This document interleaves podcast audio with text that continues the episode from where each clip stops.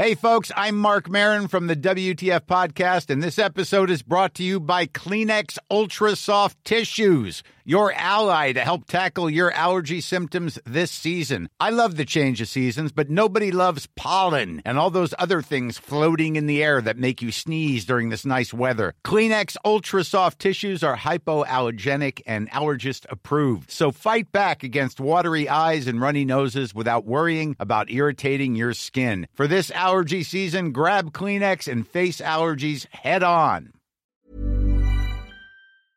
Hola, soy Melisa Moreno y estás escuchando el podcast literario. En este episodio platicamos con Daniela Rea sobre Ya no somos las mismas de Editorial Grijalbo. Recuerda que nos encuentras en Spotify, Apple Music o en la plataforma de tu preferencia, así como seguirnos y comentarnos en nuestras redes sociales, arroba Heraldo de México en Twitter, arroba El Heraldo de México en Instagram y Heraldo de México en Facebook. ¿Quién dijo que la literatura es aburrida? Cambiar esa idea será nuestra misión. El podcast literario te acerca al mundo de los libros, de quienes los hacen y llevan hasta ti. Todo lo que te gustaría saber sobre tus autores favoritos, obras, recomendaciones, clásicos y novedades literarias. Comparte nuestro gusto por las letras aquí. Comenzamos. Bienvenidos a El Podcast Literario. Daniela Rea es reportera desde 2002, autora del libro Nadie les pidió perdón, coeditora de Entre las cenizas, Historias de vida en tiempos de muerte y Romper el silencio, 22 gritos contra la censura. En 2017 estrenó su primer documental, No sucumbió la eternidad. Actualmente colabora en el sitio Pie de Página. Además, es coautora de cadenademando.org, proyecto embrión de su más reciente libro Ya no somos las mismas.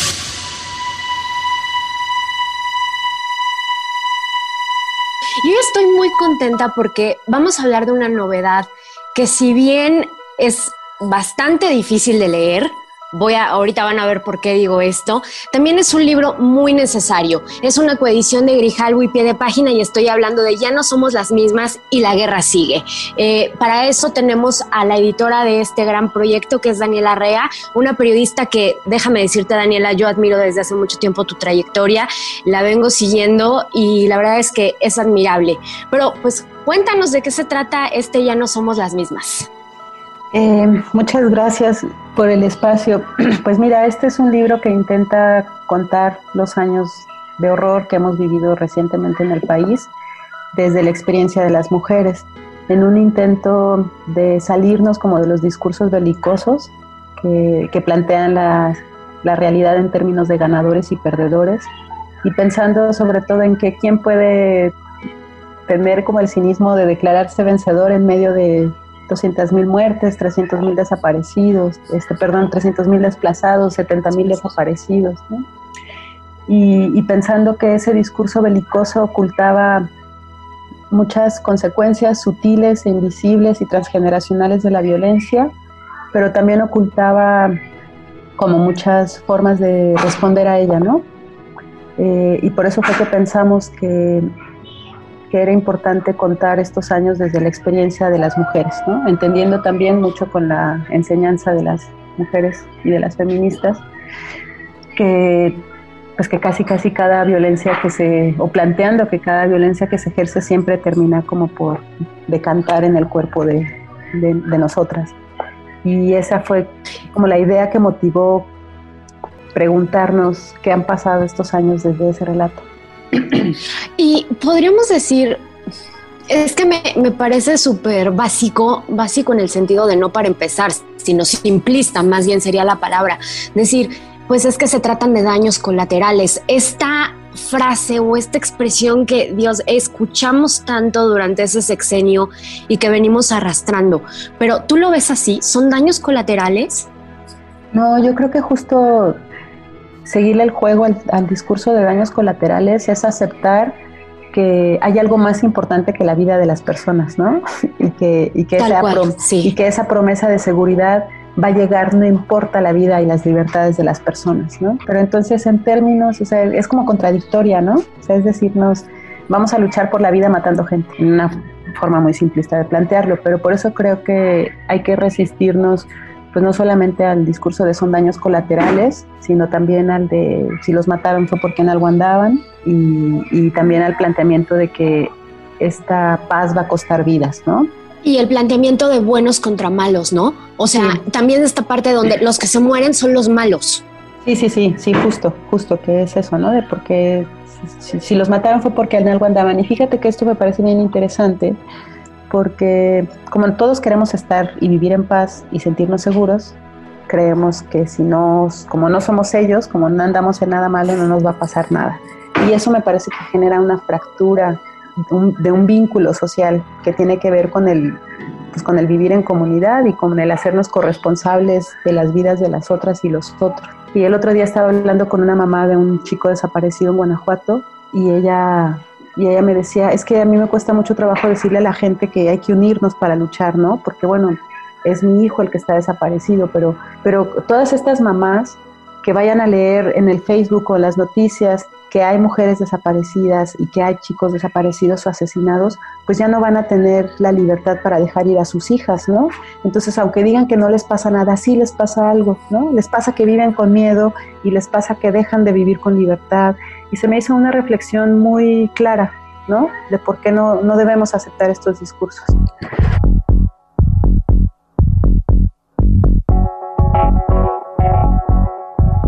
hay una cosa eh, fundamental en, en esto, que es como ustedes decidieron contarlo. Ya estamos o sea, diario y justamente ahorita con las conferencias llevamos meses escuchando cifras, pero llevamos cifras desde, escuchando cifras desde hace dos sexenios y medio, ¿no? O más, ya, ya perdí la cuenta, son 14 años de que empezó creo que esta guerra. Entonces, la importancia de decir cada cifra es un nombre y es una historia. Y ustedes aquí atraviesan diferentes historias que te hacen pues si no ponerle caras, imaginártela. ¿Cuál es la diferencia, Daniela? ¿Cuál es la importancia de hacer esto, de contar las historias, de ir más allá de un número? Pues digo de la narrativa que habitamos, o sea, que habitamos las historias que nos contamos, ¿no? Y que contar historias nos ayuda a darle sentido a nuestra experiencia. Creo que por eso nos gusta escuchar tanto cuentos y nos gusta leer novelas y nos gusta ver películas porque eso nos ayuda a encontrar un sentido como a nuestra propia experiencia. Creo que contar historias más que hacer conteos fríos, que también tienen otra función y es importante reconocer la otra función, pero en el caso de, de contar historias creo que tiene que ver con como con evidenciar la vida que hay en eso, ¿no? O sea, como con hacernos ver todo lo que todo lo que se pierde, por ejemplo, con una muerte, ¿no? Y todo lo que, o sea, como que todas las cosas que se imaginan para responder a esa muerte, ¿no? O para darle sentido a la vida después de esa muerte. Eh, claro, porque cuando, perdóname que te interrumpa, Daniela, pero cuando alguien muere, o sea, no solamente es que falleció alguien o cuando alguien desaparece, que a mí me parece como una doble muerte, ¿no? La desaparición de alguien me parece todavía como una cosa más allá, ¿no? Eh, pero cuando alguien muere o cuando pasa una tragedia así en una familia, justo es eso, no pasa solamente al afectado, a la víctima. La víctima se vuelven todos, o sea, sus familiares, la sociedad, su comunidad, como, como cuando hablan de los desplazados, ¿no? O sea, una de las cosas que busca el libro es eso, ¿no? Como alumbrar lugares que, que nos habíamos preguntado poco qué pasa o hasta dónde llega la violencia en esos, en esos términos y por eso nosotros imaginamos dentro del libro la violencia como una especie de piedra que avientas a un lago, ¿no? Y que hace un estruendo fuerte y que todo el mundo voltea ese estruendo, pero que después se van creando ondas cada vez más expandidas y cada vez más invisibles, ¿no? Más tenues, este, que incluso pueden llegar a tocar hasta las, las orillas, ¿no? Y nos imaginábamos como las consecuencias o el impacto de esa violencia como esas ondas que van expandiéndose en el tiempo y en el espacio, siendo muchas veces invisibles, pero estando ahí. Y por eso quisimos contar, o sea, quisimos hablar en términos del impacto de esta violencia no solo en las personas que son desaparecidas o asesinadas o torturadas y en su círculo cercano, no en su familia cercana, sino como en una especie de, de comunidad y de, y de generacionalidad. Por eso me parece tan pertinente el texto que escribe Daniela Pastrana y que habla de cómo las hijas de las activistas y las periodistas, que en ningún parámetro y conteo victimal serían reconocidas como tal, pero que han vivido, o sea, pasaron de ser niñas a ser adolescentes en ese contexto, ¿no? En el contexto de ver a sus mamás cansadas, frustradas, con miedo, desplazadas, amenazadas, precarizadas. En peligro en peligro y entonces eso tiene un impacto, pues, ¿no? Así como pienso en el trabajo de, de Lidiet que cuenta las desapariciones, ya no solamente desde la mamá que sufre la pérdida de la hija, sino desde la adolescente de secundaria que perdió a su mejor amiga, ¿no? O sea, a la única persona en la que confiaba en el mundo. Se la quitaron, pues, ¿no? Y esos son impactos también. Y creo que es importante plantearlos en estos términos, ¿no? O sea, para que seamos capaces de dimensionar, pues, la gravedad del daño.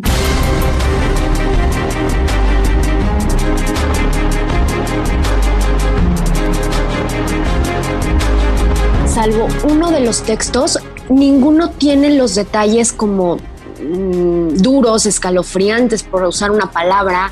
O sea, no son tan gráficos en términos de violencia. Este, creo que me parece que solamente el de la tortura podría ser. Sí, sí, sí, justo. De, de estas chicas de Tabasco que, que son inculpadas y que eh, hay, pues que sirven como, sirven como chivos expiatorios, que creo que de eso abundan nuestras cárceles.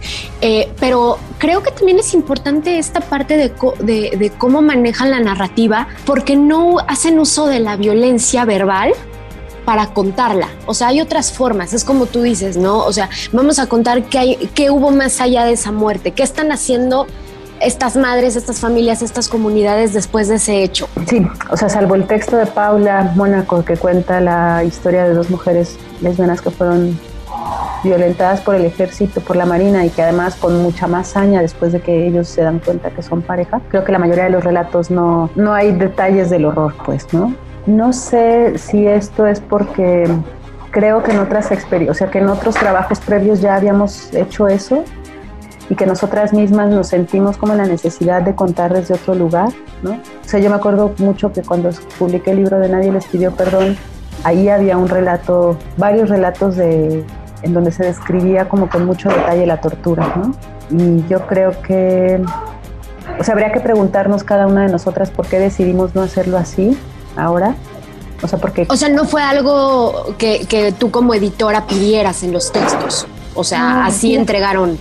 Sí, yo creo que una de las cosas que permitió este libro es que justo estamos, somos compañeras que estamos desde hace 10 años al menos conversando y compartiendo el camino y compartiendo las mismas preguntas y los errores y las dudas sobre cómo hacer este trabajo, ¿no? Entonces eran cosas que teníamos ya muy conversadas y que eso hizo que de manera orgánica nos pudiéramos encontrar para contar, ¿no? Y creo que eso hizo también que, que de alguna forma, entonces en términos concretos de cómo contar el horror, no, no fue una regla editorial, digamos, pero yo creo que fue una, una sensación de todas porque también lo que, nos lo que buscábamos justo era como pensar en relatos que no eran directamente consecuentes.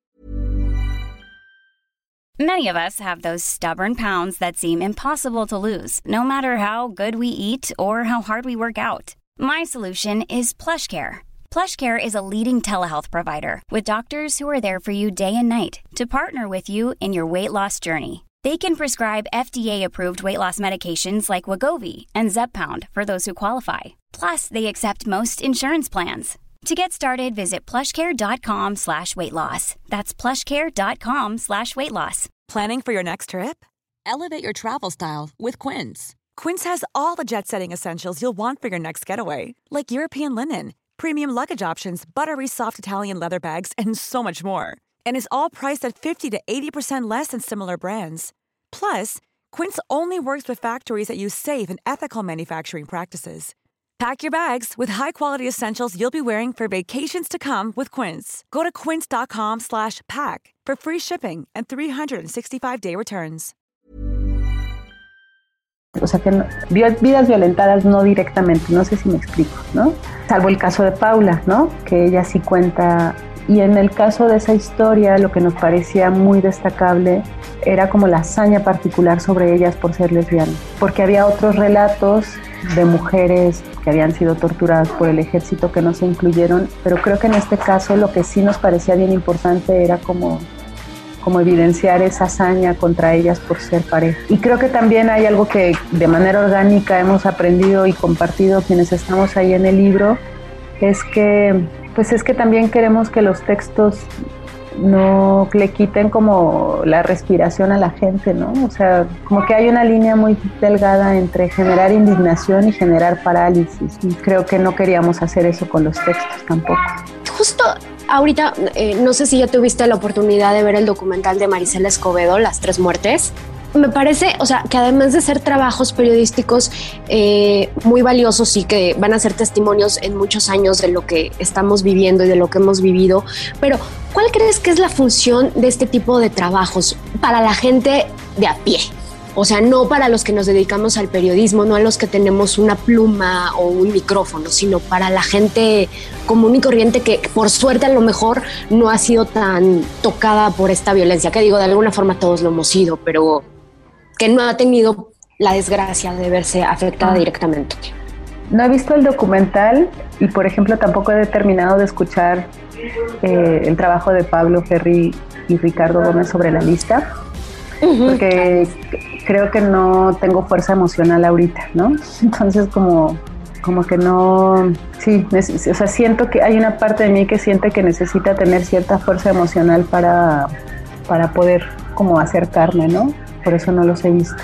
Pero me parece que la importancia de estos trabajos y de, y de o sea, podemos creo que sumar aquí otros tantísimos documentales y libros y ejercicio de la nota diaria incluso, y poesía y novela, y, o sea, creo que el trabajo de todas estas narraciones sí tiene que ver con, pues como con insistir en que no podemos acostumbrarnos al horror, ¿no? Y que no es normal a mí me da la sensación, algo que he entendido en la pandemia, es que las personas sobrevivimos y siempre sacamos fuerzas y estrategias, quién sabe de dónde, como para responder a lo que nos toca vivir. Y a mí me da la sensación que la pandemia nos ha hecho estirar los límites como del sostén de la vida y de los cuidados que creíamos posibles en nosotras mismas, ¿no? O sea, pienso en esto porque creo que las personas a veces más conscientes y a veces más inconscientes siempre tenemos como una apuesta por la vida y que en esta capacidad demostrada de responder para sobrevivir no podemos acostumbrarnos a que esto es normal, ¿no? Ya tenemos que recordarnos que todas estas cosas que están pasando y que ya hemos asimilado tanto en la vida cotidiana, en las decisiones personales que tomamos, en las palabras que aprendimos a usar y que inventamos para nombrar, no podemos acostumbrar porque creo que entonces el retroceso, la vuelta para atrás va a ser muy difícil, ¿no? Una cosa que platicaba con una mujer partera era que ella decía que en el contexto de la pandemia, por todas las restricciones hospitalarias, se estaba regresando a muchas violencias obstétricas que se estaban ya encaminadas como a erradicar dentro de los hospitales. Y a ella le preocupaba mucho que esta pandemia pudiera significar un retroceso en esas cosas que ya se habían avanzado en esas luchas que ya se habían avanzado. Entonces, por eso es importante insistir con estos relatos como los que acabas de nombrar, de las tres muertes de Maricela Escobedo, pues que, no que esto no es normal, ¿no? Aunque hemos dado pruebas de sobrevivir, pues, ¿no? Y el país sigue vivo, pues, ¿no? Con pandemia, con muertos, con crisis económica, pero no esto, o sea, esto no es, pues. Este, ya te adelantaste un poquito porque quería preguntarte que además de lo que, de lo que cuenta Daniela Pastrana en su texto, pues cómo te afecta a ti vivir esto, porque no solamente eres una editora, tú misma reporteas esto en la primera línea. No, pues a mí el texto de Pastrana me resuena totalmente, ¿no? Creo que es uno de los textos que más me habla de mí misma y yo me acuerdo mucho que, o sea, cuando pienso en cómo lo interiorizamos, o sea, cómo esta violencia quedó interiorizada y normalizada, pienso, por ejemplo, que una de las razones por las cuales pensé o decidí en tener una segunda hija que esta era una decisión muy mía, muy mía, ¿no? Como creo que no la había compartido con mi pareja al momento de decidirlo, era porque me daba mucho miedo pensar que, que pudiera desaparecer alguien de la familia, ¿no? O sea, como que veía las familias de personas desaparecidas que me había tocado, con las que me había tocado trabajar, con las que había trabajado y, y, y, veía, no, pues es que se llevaron a mi único hijo, ¿no? Y eso, puta, me daba muchísimo miedo, o me daba mucho miedo pensar que, que cualquiera de nosotros pudiera ser desaparecido y que, y que había que tener como, como una forma de amortiguar eso. Y entonces creo que una de las cosas que me hizo decidir si tener una segunda hija era ese miedo, ¿no? O sea, el miedo a la desaparición. Como si desde antemano estuviéramos intentando... ¿Cubrir cosas? Cubrir cosas. Y por eso pienso mucho en cómo esta violencia se nos metió hasta las habitaciones, ¿no? O sea, en este tipo de decisiones. Sara Uribe cuenta en su libro, como, en su texto, cómo el tatuaje que se hizo era un pacto de amor, pero también muy en su nivel personal. Ella decidió hacerse tatuaje porque se, enfrentaba a la posibilidad también de ser desaparecida y que su cuerpo no pudiera ser reconocido, ¿no? que al menos hubiera algo que les dijera a sus amigas, a su familia, que, que ese cuerpo era de ella. Oye, Daniela, pero a ver, el, libro se divide en dos partes que, que, en una narran como toda esta estos horrores y en la segunda eh, que, no sé si decir que es más optimista, pero sí te deja con un mejor sabor de boca, que es como estas herramientas que han tenido todas las mujeres como para seguir con su vida. No sé si para superarlo, pero para seguir. ¿Cómo seguimos, Daniela? Porque al final vienen unas generaciones que vienen de hogares rotos si toda esta generación viene de hogar, hogares rotos por violencia, ¿cómo aspiramos a algo mejor, algo diferente? Fíjate que es bien bonito el texto de Kuru, porque justo nos plantea eso, ¿no? Saber que podemos construir los lugares que queremos habitar y que imaginamos para nosotras, aún con toda la pérdida. O sea, creo que una cosa importante es, como lo dice el texto de Manuela Borsachelo, ¿no? Manuela cuenta la historia de una mujer que toda ha sufrido violencia intrafamiliar, violencia criminal, violencia estatal, ¿no? Así una, una tras otra, tras otra, tras otra. Y fíjate que es muy interesante que en la primera versión de ese texto, Emanuela hace un planteamiento de todas estas capas de violencia alrededor de la vida de las mujeres en el Bajío, ¿no? Como planteándolo como el nuevo Juárez. Y en ese primer texto estaba muy enfocado en eso.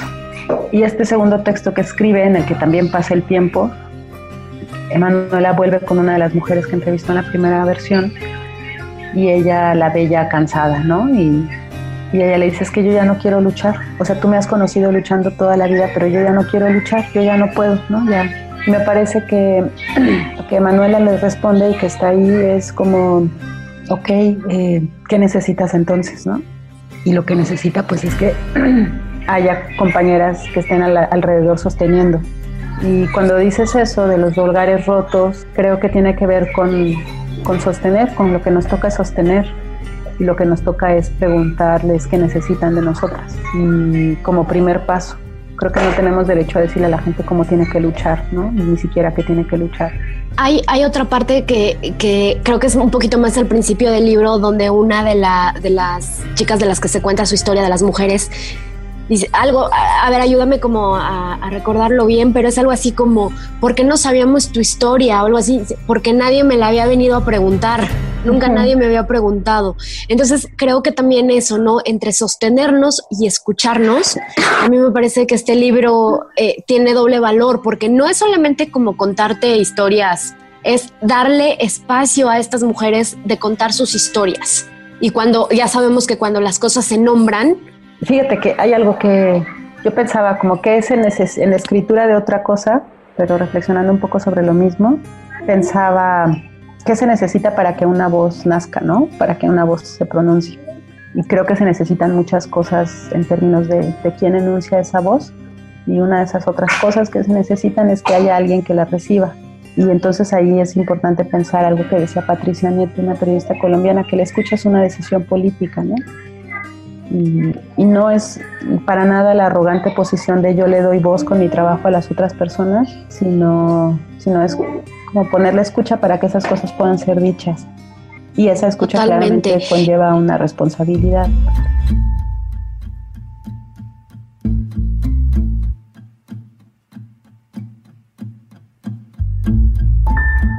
Este, Daniela, este es un podcast literario y normalmente les pido a, nuestros invitados que recomienden libros. Bueno, ahorita para este momento me encantaría recomendar el libro de Marina Sagua, de Retrato Involuntario, que es un ensayo que nos plantea cómo, cuál es nuestra responsabilidad de alguna forma como ante los muertos, ¿no? y es una pensadora muy maravillosa, Marina, que ella es autora también del libro Nadie les pidió perdón. Perdón, de Ya no somos las mismas, de aquí sigue la guerra. Ya no somos las mismas. También, por ejemplo, podría recomendar ahí en términos el, libro de Lidia Carrión de La fosa de agua, que es un relato muy doloroso y muy minucioso sobre cómo la violencia contra las mujeres opera en un contexto y en un territorio concreto. También, también autora del libro Ya no somos las mismas, está Marcela Turati, que escribió yo creo que hace ya ocho años, uno de los libros que me parece que plantean mejores en términos estas consecuencias de la violencia, el libro de Fuego Cruzado. También pienso en el libro que escribió Sara Uribe, que para todas nosotras fue como la posibilidad de nombrar algo que no sabíamos cómo nombrar, que es Antígona González, eh, un, libro de poesía que cuenta las desapariciones desde, ese, desde el lugar de las búsquedas, ¿no? de, las antígonas que buscan a su, a su, hermano, que buscan cuidar el cuerpo de su hermano. Eh, y aunque Daniela Pastrana no ha publicado un libro de su total autoría, me parece que todos los textos que ella ha escrito últimamente nos cuentan mucho de las desigualdades que han hecho que la pandemia tenga las consecuencias terribles que tiene en este país. Entonces, de alguna forma, mis recomendaciones son el trabajo que han hecho muchas compañeras que están, que forman parte de este libro de Ya no somos las mismas, porque su palabra nos ha permitido aprender, Y, y compartir este camino.